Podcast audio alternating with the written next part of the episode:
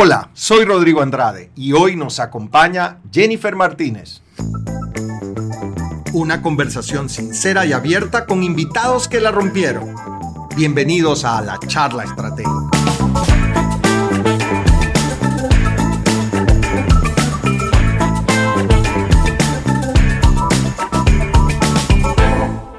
Hola, ¿cómo están? Bienvenidos a un nuevo episodio de la charla estratégica. En esta ocasión tenemos una súper invitada, Jennifer Martínez. Jennifer es la CEO y la fundadora de Go Girl. Ah, así que bienvenida Jennifer, ¿cómo estás? Hola, un gusto y gracias por recibirme. Súper bien, la verdad. Qué bueno, me alegro, me alegro. Tenemos mucho, mucho que conversar. Conocí a Jennifer hace un par de semanas y me encantó su historia y creo que vale la pena compartirla con todas las personas que nos escuchan. Primero, cuéntanos qué es Go Girl. ¿Qué es eso? ¿Qué hacen? ¿A qué se dedican? Cuéntanos un poco de eso. Bueno, GoGirl es un servicio de taxi exclusivo de mujeres para mujeres, el cual manejan todas las conductoras un perfil estratégico para poder mantener la seguridad de las clientas, evaluado previamente por nosotros, que somos un departamento legal y de recursos humanos bien estricto. Y básicamente nos dedicamos al transporte eh, privado de las mujeres, niños y bueno, adolescentes hasta 14 años, adultos mayores y personas con discapacidad. Esto permite a las conductoras tener muchísima más tranquilidad al manejar y sobre todo sentirse eh, básicamente apoyadas por nosotros como empresa de que pueden trabajar sin el miedo a ser atacadas o ser violentadas por algún hombre sin ofender a los hombres, porque todos queremos a los hombres. Siempre digo eso, o sea, los hombres, hay hombres buenísimos en el mundo, pero desgraciadamente hay un rango muy alto de hombres que violentan a las mujeres. Entonces, esto les ha permitido a muchas mujeres trabajar independientemente. ¿Y por qué te decidiste tú a fundar CoGirl? ¿Qué es lo que te motivó a llegar a lo que tienes ahora? Bueno, la historia hecha bien para atrás hace casi dos años, porque exactamente hace dos años... Eh, yo estaba trabajando en ese estudio jurídico, yo tenía... Tú eres abogada. Ah, sí, ah, disculpe, yo soy abogada, especializada en Derecho Penal, máster en Derecho Penal Económico, o sea, yo realmente trabajaba en eso, pasaba por aquí, en el centro, metida en la fiscalía todos los días, todo el día, pero mi vida dio un giro terrible realmente cuando en pandemia eh, me hicieron una reducción de sueldo y decidieron que ya no iba a ganar lo que yo ganaba, que era una buena cantidad para mí como mamá soltera en ese entonces de dos niños y la única proveedora de mi hogar. Entonces, en noviembre empecé a hacer de taxi en una aplicación de estas muy famosas que todos usamos. Finalmente, pasé cuatro meses eh, de taxista aquí en Guayaquil, tuve un montón de situaciones incómodas. Eh, los hombres, o sea, a veces subían en esa tílico, me tocaba recogerlos en zonas súper peligrosas de la ciudad. Por ahí una vez me quedé botada en una zona que no conocía y, y era totalmente botada, sin pavimento, o sea, fatal. Y mientras estaba yo de taxista, pude, tuve bastante la oportunidad de conversar con las clientes y todas las clientes me decían lo mismo, qué bacán, que justo hoy día que salí en la noche me tocó una mujer. Porque yo realmente trabajaba de 6 de la tarde a 1 o 2 de la mañana todos los días. O sea que además, eh, como mujer que te exponías a peligros, además te dedicabas una hora que probablemente era la más peligrosa. La más peligrosa, pero la mejor pagada. O sea, y era la más, eh, por así decirlo, la mejor no, no era la mejor por el tema de seguridad, pero eh, había menos tráfico, hacía menos calor. Y bueno, uno si sabe, manejar puede moverse, pero las clientes siempre me decían lo mismo. Yo las recogía, por ejemplo, de fiestas y me decían, qué chévere, eres mujer. O se subían tres mujeres y decían, ¿cómo si no hay un hombre? ¿Qué pasó aquí? O sea, nunca me había tocado una mujer. Y la verdad es que a mí también, cuando yo, eh, yo trabajaba en mi oficina y pedía taxi, jamás me había tocado una mujer. Entonces, escuchando por un lado a las clientes que hablaban mucho de lo cómodas que se sentían con, con, conmigo, me di cuenta que había una necesidad que por lo menos 100 de las 150 mujeres que yo pude haber llevado decían que era realmente eh, increíble tener una mujer conduciendo. Y conforme fue avanzando el tiempo y las situaciones ah, para mí como conductora se volvieron más incómodas, mm, o sea, incómodas tipo me pedían el teléfono para invitarme a salir, mis comentarios de taxista eran, está guapa, la quiero invitar a salir, te dejo mi teléfono, llámame, salgamos a comer, o sea, todos mis comentarios eran esos, no había ningún comentario con respecto a cómo manejaba en el carro. Claro. Y de ahí eh, hubo una vez, que ya fue la última vez que, que manejé eh, de taxi, que un hombre se subió y me dijo, ay, pero ¿y cómo así? ¿Y este carro que tú tienes? ¿Y qué haces trabajando aquí? ¿Cuántos años tienes? ¿Y por dónde vives? Y, y, si, tienes alguien que te espera en la casa. O sea, me empezó a hacer muchas preguntas un poco, chuta, dije, ya, aquí me secuestraron, ya, ya fui. ya no llegué a mi casa. Y era de noche, era como la 1 de la mañana y dije, bueno, ya que sea lo que Dios quiera, así que si me llevaron, ya pues me llevaron. En ese entonces yo tampoco tomaba las medidas de seguridad, por ejemplo, de prender la ubicación en tiempo real. A veces se, me apagaba y ya la dejaba ahí porque ya dije que iba a terminar de trabajar. Pero bueno, ese señor no me hizo nada, se puso un poco intenso. Eh, me pidió el número, le di un número equivocado, se bajó. y ahí llegando a mi casa llegué así súper asustada y dije, no puede ser, ya no puedo seguir en esto. Eh, aparte, que realmente ya me imaginé, no solo a mí, sino que cuántas mujeres no, no salen a taxiar, que es el término que usamos aquí. Y pasan asustadas. Entonces me comencé a preguntar cómo, cómo pueden hacer ellas. Y yo no puedo. A la par me, me botaron de mi trabajo. O sea, como si ya no hubiera sido suficiente que me bajaran el sueldo, porque me lo querían bajar otra vez ya al básico. Me decidí que ya tenía que salir. Entonces, como no me querían dar más opciones que dejarme el pagar solo pagándome 400, dije, bueno, ya, me retiro. Y cuando me retiré, literal tenía 40 dólares en el bolsillo. No tenía nada de dinero.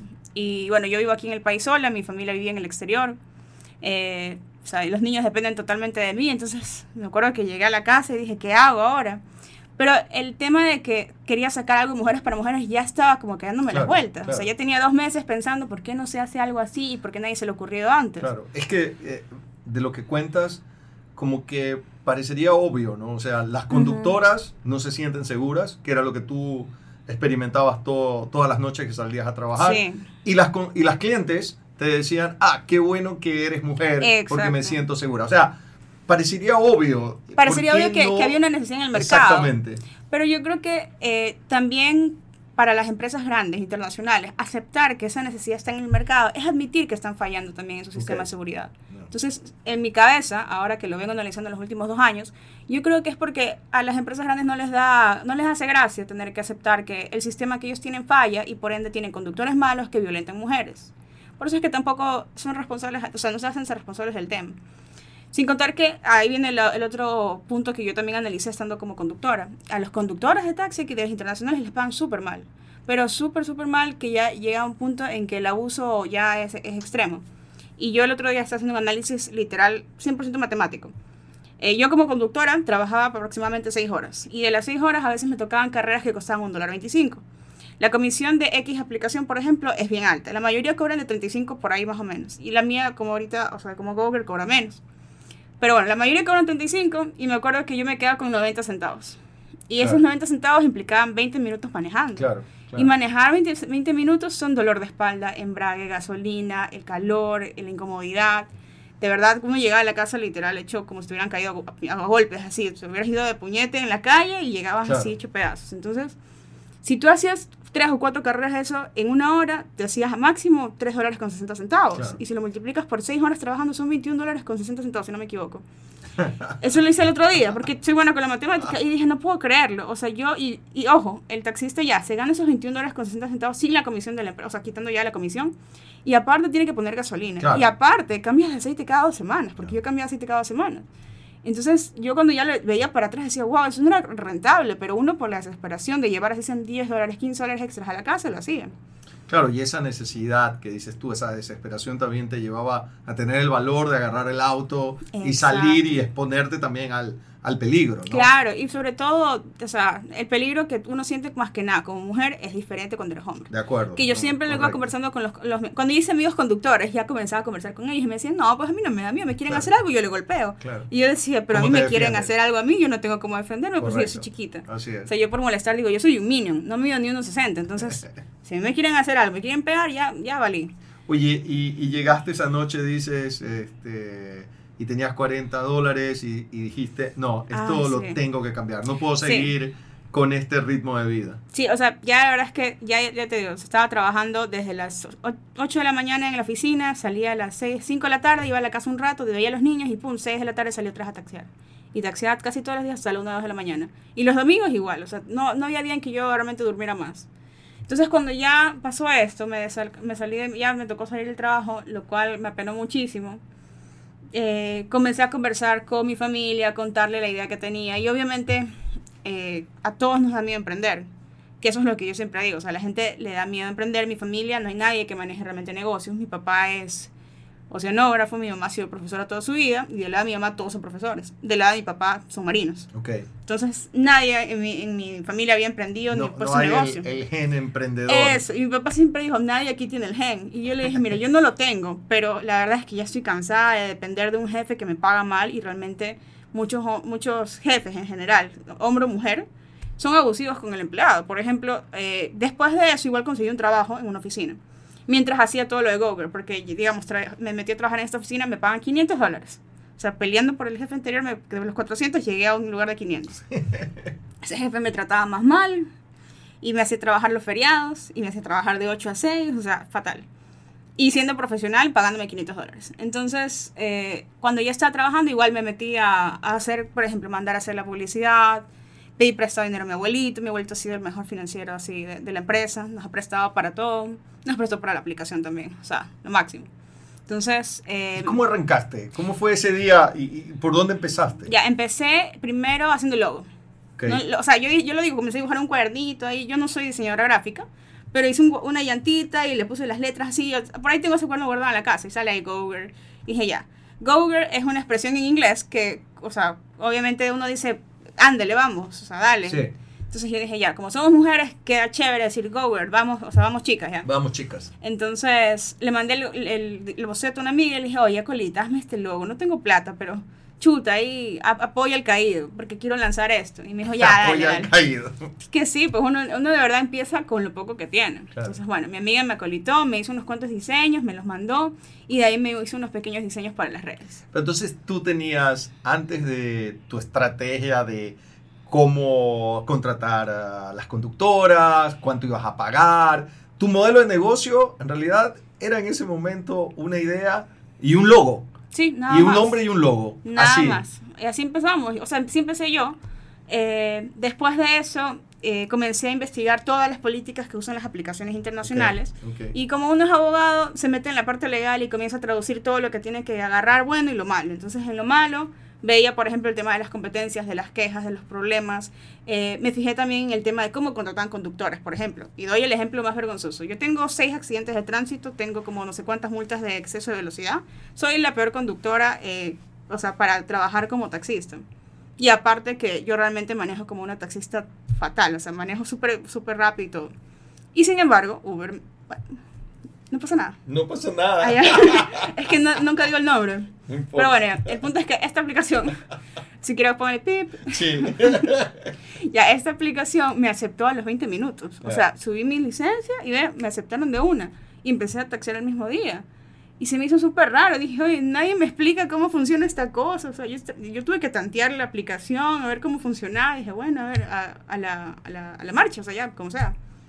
Entonces, ese también fue un cambio que dije, a ver, si yo voy a contratar gente, no voy a permitir que cualquier persona entre, porque estamos en Latinoamérica, estamos en Guayaquil, Guayaquil como le decimos acá con K, o sea, aquí la gente tiene ladrones, mujeres y hombres, tiene secuestradores, mujeres y hombres. Yo tengo un caso de secuestro extorsivo donde una de las mujeres fue la que le puso la pistola a la víctima. O sea, la violencia está en ambas personas. Entonces, ¿cuál es el punto que nosotros tenemos que empezar a atacar? Es la, eh, esa, esa investigación previa que debe existir para cada conductor. Entonces, cuando ya tenía mi esquema listo, dije, a ver, ya, cuando empiece a reclutar voy a pedir que no tengan accidentes, que no tengan multas, que no tengan denuncias, que no tengan procesos judiciales y cuando se encuentre una persona limpia, la puedo aceptar a trabajar como conductora. Y de ahí pasé a, a, pensar, a cranear el modelo de negocio y decía, a ver, si yo trabajando en esta aplicación ganaba tan poco y tenía un porcentaje tan alto, porque era el 35%, yo tengo que ofrecer algo mejor, algo más justo. Entonces comencé a ajustar las tarifas para que fueran un poco más elevadas averigüé con las cooperativas nacionales eh, cuáles eran sus tablas de kilometraje, cuáles eran las carreras que ellos cobraban, la mínima, el arranque, todo eso, y copié el mismo estilo nacional, que es el que yo creo que debería ser el que todos manejemos porque realmente es el que le da el precio justo al conductor. Entonces, ya con esos números en la cabeza bien claros, dije, ok, voy a bajar el porcentaje. Yo no voy a cobrar 35, voy a cobrar 25. Es un 10% menos, las mujeres se van a llevar más plata a sus casas. Y la tarifa también un poquito más la alta. La tarifa es más alta. Con lo cual, tenían doble beneficio las conductoras. Exacto. Tarifa más alta y menor, y menor porcentaje. Entonces yo dije, aparte de que es más beneficioso, va a ser más atractivo. Entonces ahí empezó la misión imposible y fue conseguir conductores. ¿Y, por qué pensarías que eh, uh, una mujer eh, cliente que quiere el, servicio de taxi estaría dispuesta a pagar un poquito más por el servicio de GoGears que de otra aplicación internacional? Porque realmente eh, yo creo que tú al día o a la semana vas a escuchar varias veces que en X aplicación te secuestraron o tu amiga la secuestraron o te robaron o se te robaron algo o cualquier cosa. O sea, siempre vas a escuchar un incidente. Y ojo, todas las personas que tienen incidentes no tienen a quién responder, o sea, no tienen a quién pedir ayuda y la aplicación no te responde. Porque también la aplicación se ampara por la famosa ley de protección de datos. Y por ende no vende al conductor, a pesar de que el conductor puede ser un secuestrador, no, no te da la información y tú como víctima te quedas en la nada. Entonces, eso por un lado es que nosotros aquí tenemos este backup para el cliente. Por otro lado, eh, la cliente se siente más segura porque va con una mujer, que no es una mujer cualquiera, es una mujer, como, como te explico, verificada. Y eso es pasó lo que, todo un proceso. Claro, es una mujer que pasó un proceso que, por ejemplo, yo entrevistaba a todos. O sea, yo literal pasaba horas de horas entrevistando mujeres. Y yo, por lo menos, en el último año entrevisté a unas mil mujeres porque en serio me tomo el tiempo de conocerlas, de hablar con ellas, de explicarles, de revisar qué tienen. Claro. Y también como, como taxista, mujer, estás dispuesta a, dar toda tu información, tal vez a que tome más tiempo la verificación para entrar a ser conductora, pero porque vas a tener también seguridad porque vas a llevar solo mujeres y además este, vas a tener un beneficio en cuanto a la tarifa o lo que vas a ganar eh, por una tarifa más alta y por un menor margen de, de pago. Y no, y créanme que sí, las mujeres sí, se sí dejaban que revisemos todo, y entonces daban toda la información de sus domicilios. O sea, yo tengo, unas, tengo las carpetas en mi casa armadas de toda la información de cada uno. Pero ahí, ahí un poco entrando como profesor de estrategia, ¿no?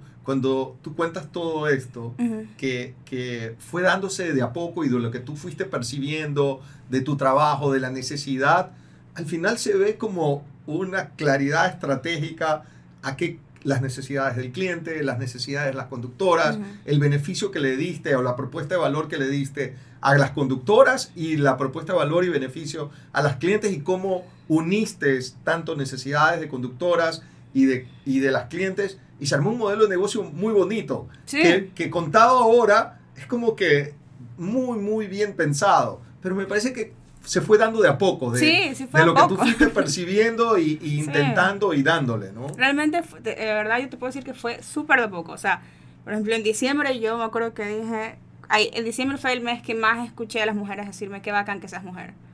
Y dije, chuta, ahí, ahí hay un punto bueno.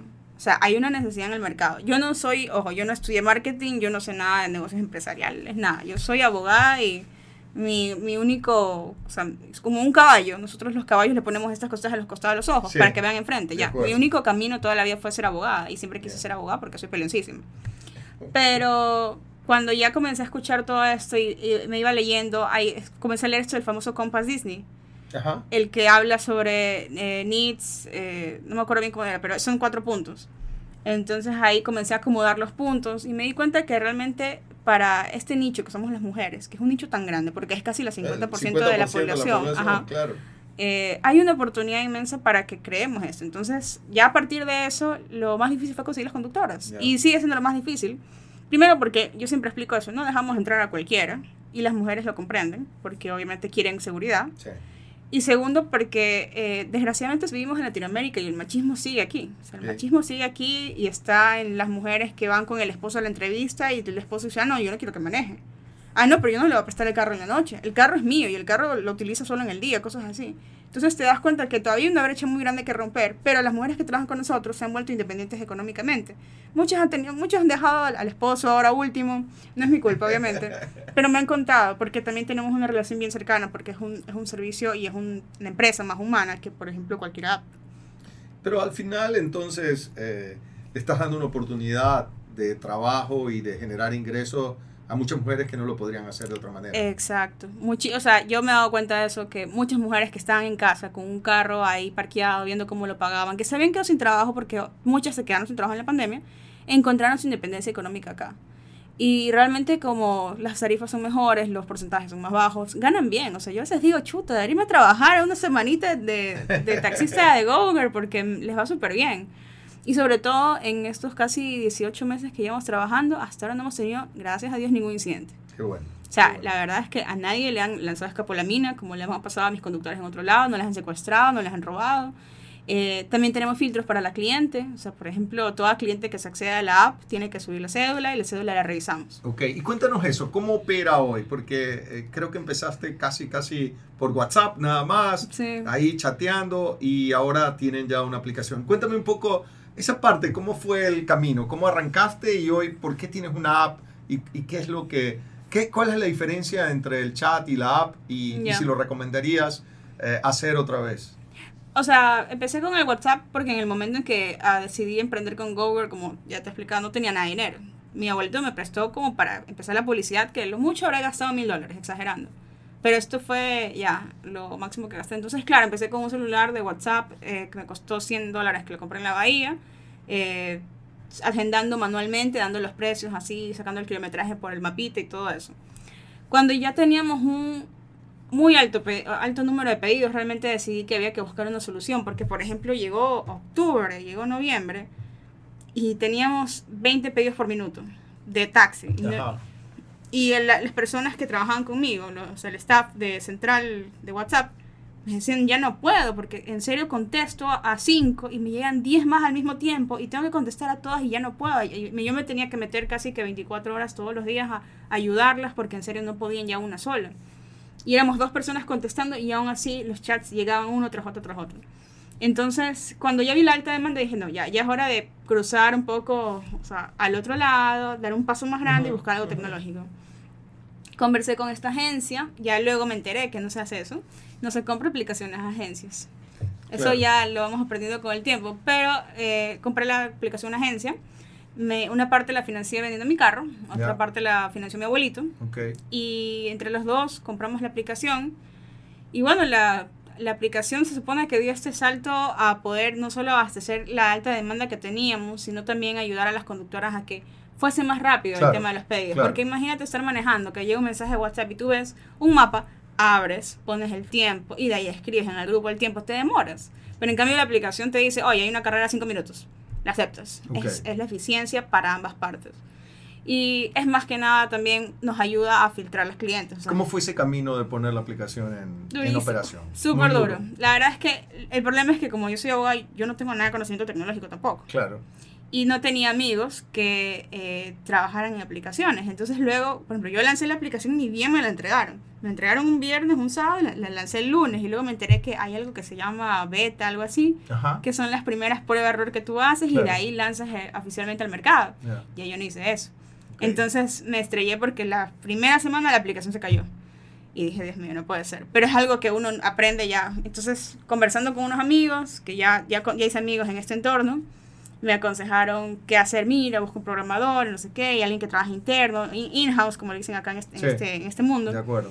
Y ya no trabajes con una agencia, que las agencias son los peor, y la verdad que la agencia definitivamente fue lo peor. Eh, y así, así hemos ido haciendo, y ahorita estamos justamente buscando a alguien que finalmente decía ser CTO con nosotros, porque todavía no encontramos a esa persona con la que se supone que uno se casa ya cuando empieza la empresa. Correcto. Entonces, ha sido un camino bien duro para alguien que no conoce tecnología y sobre todo alguien que no está 100% asesorada de eso. Ok, ahora aquí hay varios temas interesantes. Uno, eh, tienes una idea, eh, no tienes un modelo de negocio, tienes un nombre y un logo, o sea, es como que si le preguntas a alguien, un consultor de negocio te va a decir, empezaste por, por lo último, eh, vas construyendo en el camino el modelo de negocio, a quién, quiénes son tus clientes, cuál es tu propuesta de valor, pero llegas a un modelo de negocio súper chévere y luego hay tropiezos en la parte tecnológica. Sí. Eh, ¿qué, pero, pero esas ganas de salir adelante y, y, tu, no sé, tu empuje y actitud eh, logran superar cualquier inconveniente que, que, puedas tener. Sí, la verdad es que me considero una, una persona bien caprichosa. Y bien cuando quiero algo lo tengo que tener. Testaruda se podría decir un poco. Por todos lados, o sea, soy, soy bien, o sea, bien en serio necia, si quiero algo lo alcanzo, lo alcanzo, lo alcanzo. Ok, de acuerdo. Eso lo puede testificar mi esposo, literal. qué, qué bestia que uno trata ahí. Y, y bueno, el punto es que de verdad en este camino he tratado con todas las energías y todas las fuerzas de sacar adelante la empresa. Y es verdad, en todos los caminos de emprendimientos y empresas vas a tener un, un tropiezo, lo cual es normal pero del ¿Y ¿Cómo afrontas eso? O sea, la aplicación no estaba funcionando, eh, te costó mucho tener el, contratar a las, a las conductoras. Alguna persona podría decir, no, ya, deja esta vaina, me equivoqué. Sí, a eh, ¿por, qué no lo deja, por, por, qué no lo hiciste? O sea, ¿cómo, ¿qué le podrías decir a alguien que está en esto, en un camino similar y que tiene todas las ganas de dejar tirado eh, ese emprendimiento o la idea que tiene? Porque al menos en mi caso siento que es una idea que vale la pena. Y es una idea que a la larga, a nivel Latinoamérica, va a crecer. La cosa es que necesitas tiempo, necesitas trabajo y necesitas consultores que te ayuden en esas cosas que uno no sabe. Pero yo me, yo me he dedicado ya los últimos, el, año, ah, el último año y medio a esto y ya no veo mi vida haciendo otra cosa. o sea, antes me gustaba ser abogada y todavía lo hago, todavía ejerzo, pero ahorita me encanta manejar la empresa, me encanta estar al tanto de todo, eh, me encanta escuchar los comentarios de las clientes y yo siento que si elimina el servicio, dejaría a muchísimas mujeres sin esa red de apoyo de conductoras y la seguridad y dejaría a 200 mujeres sin trabajo. ¿Y cuántas, cuántas conductoras tienes en Guayaquil? Dos. O sea, en Guayaquil tengo 100, pero a, en, a, nivel general tengo ¿Dónde más está? Guayaquil y Quito. Guayaquil y Quito. ¿Y en Quito cuántas conductoras hay? Aproximadamente unas 80 90 por ahí. Son bastantes igual. Pero es eso, es, es la verdad es que pensar en esas oportunidades que le quitarías a tanta gente. Y sobre todo, yo siento que hemos roto una brecha de, desigualdad, desigualdad laboral y hemos creado este movimiento feminista pacífico, porque yo siempre he sido feminista pacífica, no he sido así extremista, pero siento que este es el movimiento correcto que uno tiene que dar para poder crear el cambio. De acuerdo. Y, y bueno, yo te digo, o sea, cuando yo pataleaba las, las muy malas que tuvimos en la empresa, porque, por ejemplo, cuando salió la aplicación casi quebramos, literal, teníamos en rojo los números, estábamos en pérdida con 2.000, 3.000 dólares mensuales. Yo no tengo inversionistas, o sea, todavía no he levantado capital, estoy en ese camino, pero era, era durísimo y uno llora, uno se frustra, uno llama a los amigos, ¿qué hago? Aconsejame y todos tus amigos de este sector te van a decir, oye, yo estuve endeudado con el triple o el doble o con 10.000 o 100.000 y aquí estoy, me levanté. Si yo me levanté, tú te puedes levantar. Y cuando yo escuchaba eso, decía, es verdad, yo me puedo levantar. Y me levantaba, decía, ya, sigamos, cambiemos, hagamos algo nuevo, cambiemos tal cosa, hagamos esto. Y de una u otra forma hemos ido aprendiendo al día a día pero ha salido adelante todo bien. ¿Y hoy cómo te sientes? ¿qué, ¿Qué puedes decir hoy? ¿Lo he hecho bien? ¿Estoy contenta de lo que hemos logrado? Estoy contentísima. Sí. estoy contentísima y ahorita vamos a abrir en México el Eso, cuéntame cuál es el futuro. Sí, eh, vamos a abrir en Ciudad de México a partir de febrero o marzo. Ya no, yo me estoy mudando para allá con mi familia en enero y tenemos un socio allá, tenemos una base de conductoras ya. Eh, ¿Y por qué en México? ¿Por qué empezar en Ciudad de México? Porque el año, este año, mejor dicho, este año fue, nos viralizamos y le llegó la noticia a full gente en México y le encantó. Y decía como que, wow, eh, yo, quiero, yo quiero que exista esto acá. Fuimos a México a conocer, a tantear el terreno. Los precios de los taxis son carísimos, entonces eso es buenísimo porque tú coges acá, por ejemplo, X aplicación internacional es baratísima, pero tú coges en México X aplicación internacional y es carísima. Entonces, el precio también nos ayudó bastante a analizar un poco el mercado y en eso conocimos un socio que tuvo una aplicación una vez de mujeres para mujeres y tenía ya mujeres reclutadas. Y me dijo, mira, yo la tuve que dejar porque ya me, me fui para otro camino, pero estas mujeres siguen ahí. Entonces me dijo, podemos como que hacernos socios, conversar y con eso ellas pueden empezar a trabajar de nuevo. Y siento que ahí adelanté seis meses de trabajo, porque lo más difícil son las conductoras. Entonces, esa básicamente es nuestra meta ahorita, abrir en México. Y de ahí, cuando Dios lo permita y las cosas salgan bien y ya tengamos tal vez capital levantado, abrir el resto de Latinoamérica.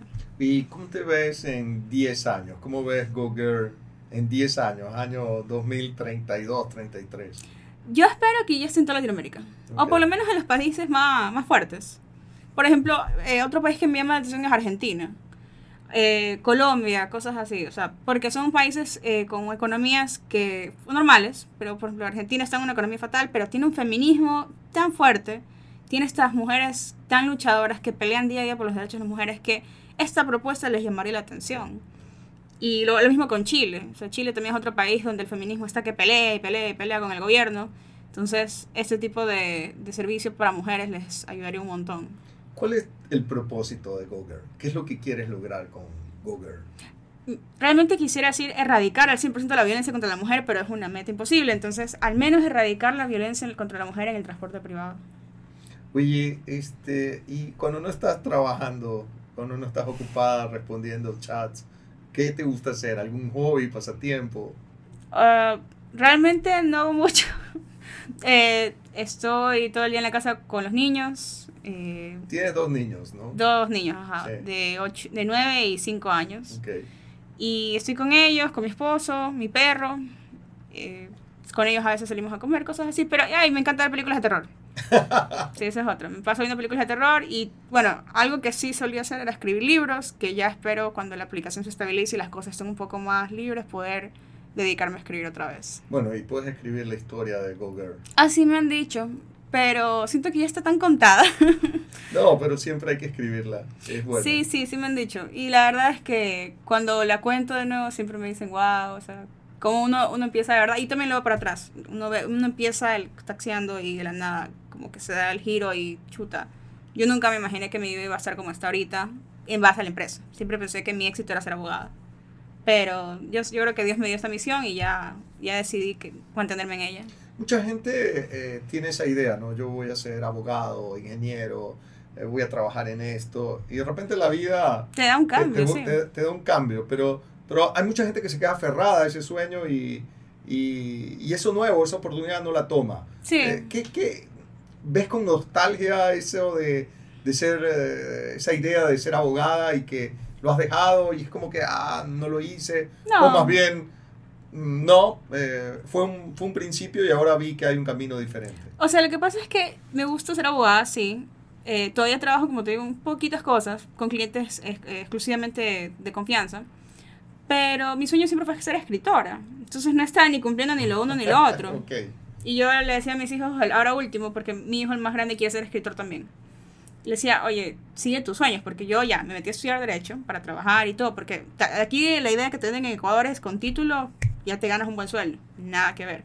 O sea, aquí realmente trabajar es, es complicado, tienes que buscar una buena oportunidad, tienes que abrirte las puertas tú solo y todo eso. Entonces, eh, realmente la empresa me ha dado también una estabilidad y una tranquilidad como mamá de poder estar con mis hijos. Entonces, de una otra forma, fue mejor que ser abogada y trabajar de 9 a 6 de la tarde en una oficina sin ver a los niños. Acá trabajo en la casa con mi computadora y estoy con los niños todo el tiempo y estoy presente, lo cual antes no, no podía. Entonces, eh, tal vez no es el sueño de mi vida ser abogada, pero sí es el sueño de mi vida ser buena mamá y la empresa me lo permite más que antes.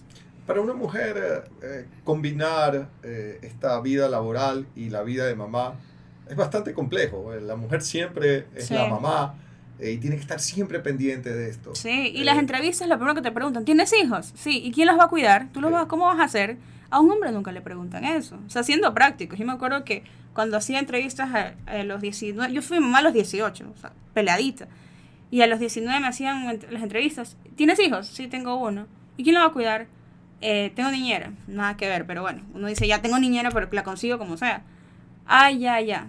No sé cuántas entrevistas habré hecho que nunca me dieron el trabajo. Es más complicado para las mujeres. Sumamente, ajá, porque saben que la mujer es la que está a cargo del hogar y claro, si el niño se enferma, te vas, a te, vas, te vas el trabajo, cosas así. Pero para eso están creo que también mujeres como tú que dan ese salto y dan esa oportunidad también a otras mujeres para que puedan ir creciendo y teniendo la oportunidad de trabajar y generar ingresos para la familia. Claro, balancear, balancear la vida. Porque la vida es eso, balance realmente. De acuerdo. Oye Jennifer, mil gracias. Ha sido súper interesante la historia. Me encanta, ya este, hemos conversado varias veces, pero creo que vale la pena contarla a más personas y que mucha gente se atreva a dar ese salto, que no tenga miedo, que empiece a emprender y que luche por esos ideales como lo hiciste tú. Sí, hay que hacerlo, porque si uno mismo no se empuja a, lanzarse a las oportunidades, las oportunidades no vienen a, no vienen a uno.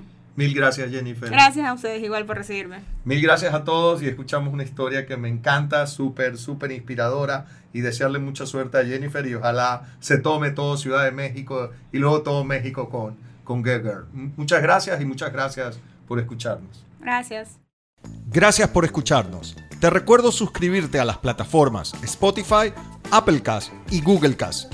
Y así no te pierdas de ningún episodio.